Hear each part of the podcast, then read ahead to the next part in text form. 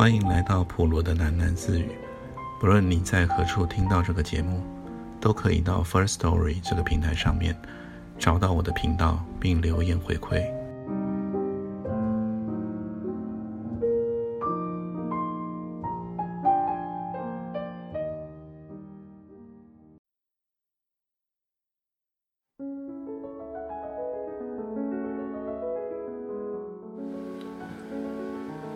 第五章，王启尧。王启尧是典型的上海弄堂的女儿。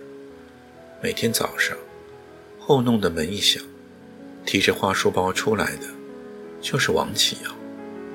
下午，跟着隔壁留声机哼唱四季调的，就是王启尧。结伴到电影院看费雯丽主演的《乱世佳人》。是一群王启尧，到照相馆去拍小照的，则是两个特别要好的王启尧。每间偏厢房或者亭子间里，几乎都坐着一个王启尧。王启尧家的前客堂里，大多有着一套半套的红木家具。堂屋里的光线有点暗沉沉。太阳在窗台上画圈圈，就是进不来。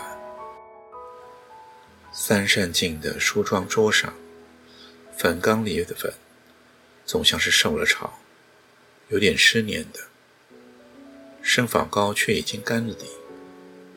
樟木箱上的铜锁锃亮的，常开常关的样子。收音机是宫廷评弹，乐曲。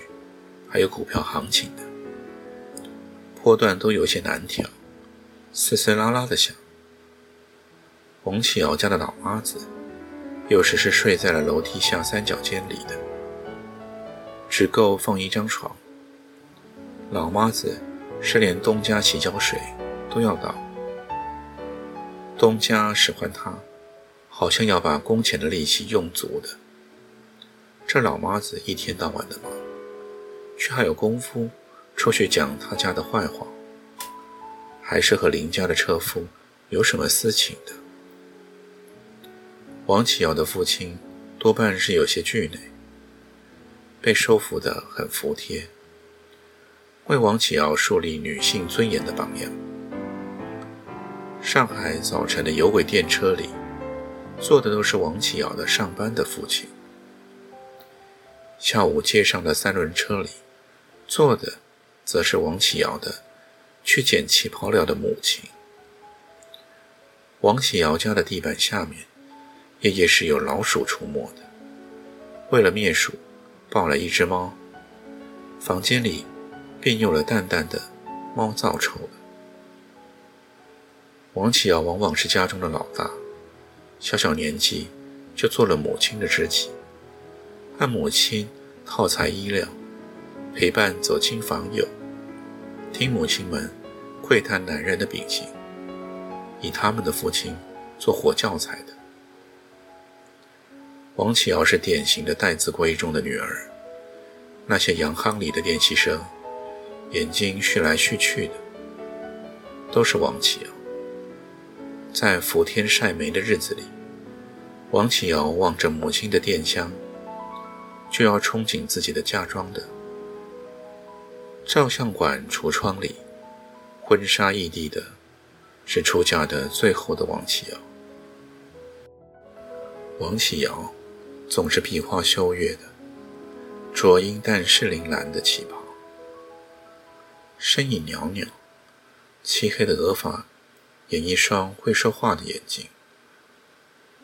王启尧是追随潮流的，不落伍，也不超前。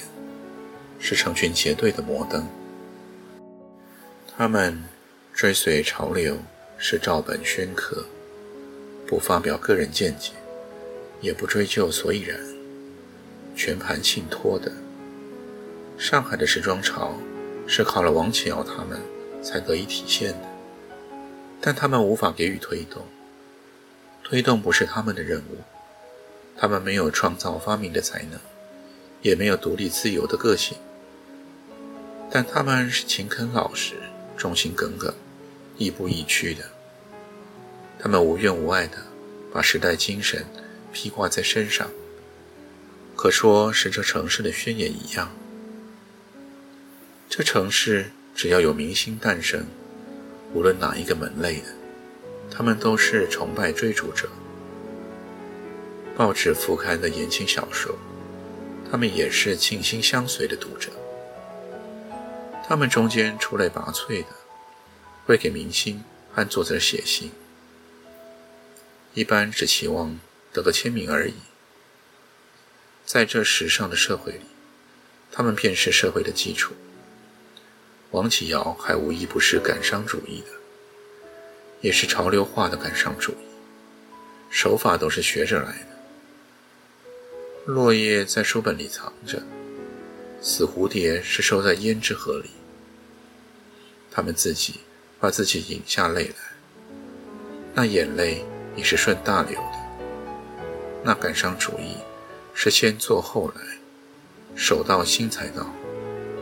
不能说它全是假，只是先后的顺序是倒错的，是做出来的真东西。这地方什么样的东西都有模本，都有领路的人。王启尧的眼睑总是有些发暗，像照着阴影，是感伤主义的阴影。他们有些可怜见的。越发的楚楚动人。他们吃饭只吃猫似的一口，走的也是猫步。他们白的透明似的，看得见淡蓝的经脉。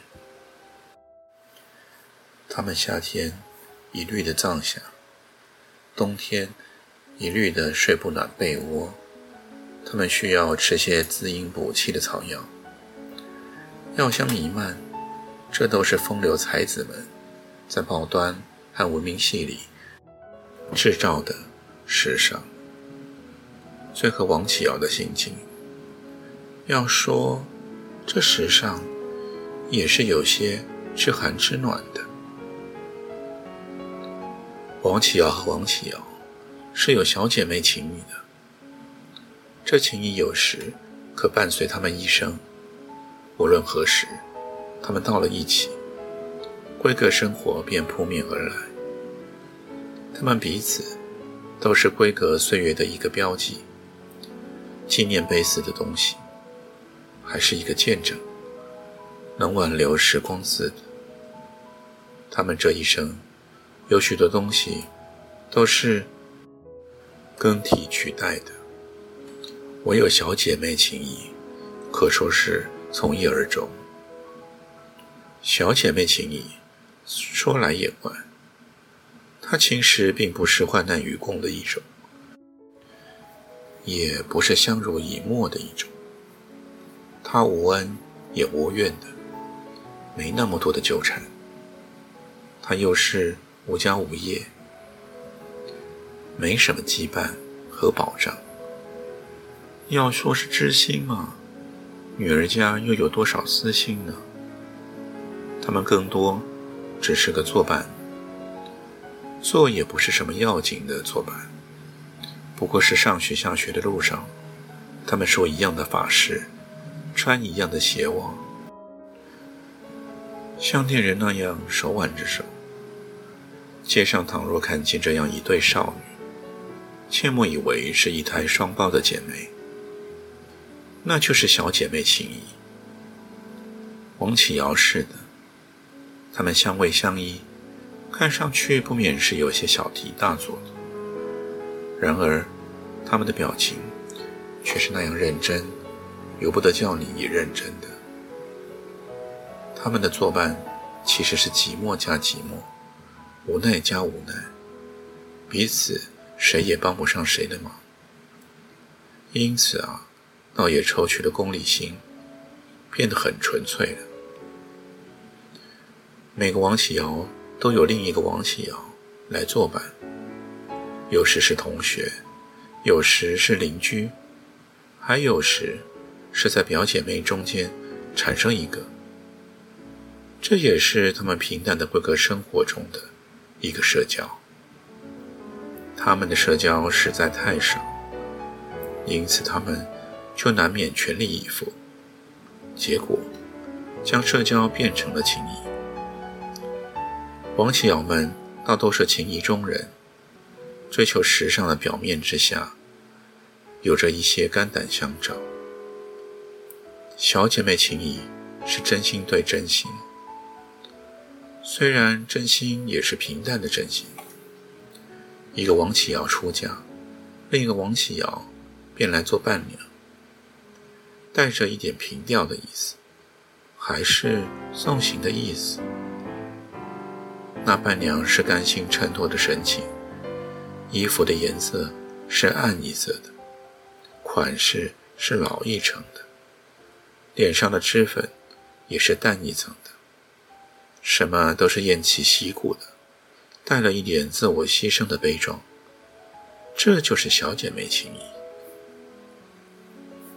上海的弄堂里，每个门洞里都有王启尧在读书，在绣花，在同小姐妹窃窃私语，在和父母怄气掉泪。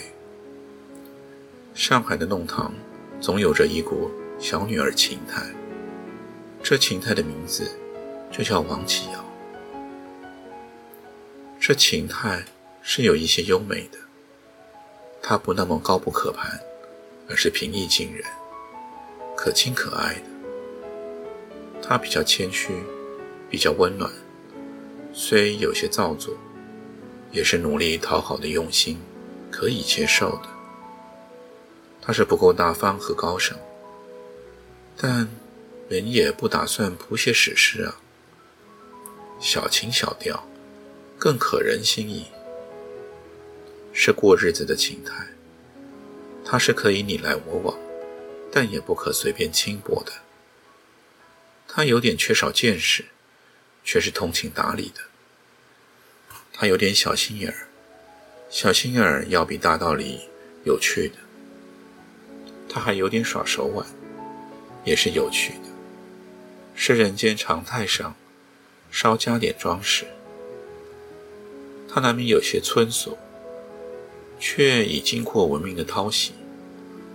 它的浮华且是有实作用的。弄堂墙上的绰绰月影，写的是王启尧的名字；夹竹桃的粉红落花，写的是王启尧的名字；纱窗帘后头的婆娑灯光。写的是王启尧的名字，那时不时窜出一声的苏州腔，柔柔的沪语，念的也是王启尧的名字。叫卖桂花粥的梆子敲起来了，好像是给王启尧的夜晚数金。三层阁里吃饱饭的文艺青年，在写献给王启尧的心事。露水打湿了梧桐树，是王启尧的泪痕。出去私会的娘姨悄悄溜进了后门。王启尧的梦，却已不知做到了什么地方。上海弄堂因有了王启尧的缘故，才有了情味。这情味有点像是从日常生计的间隙中蹦出的，墙缝里的。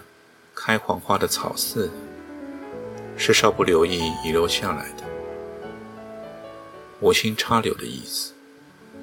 这情味却好像会嫣然和化解，像那种苔藓类的植物，沿了墙壁蔓延滋长，风餐露影，也是个满眼绿啊，又是星火燎原的意思呢。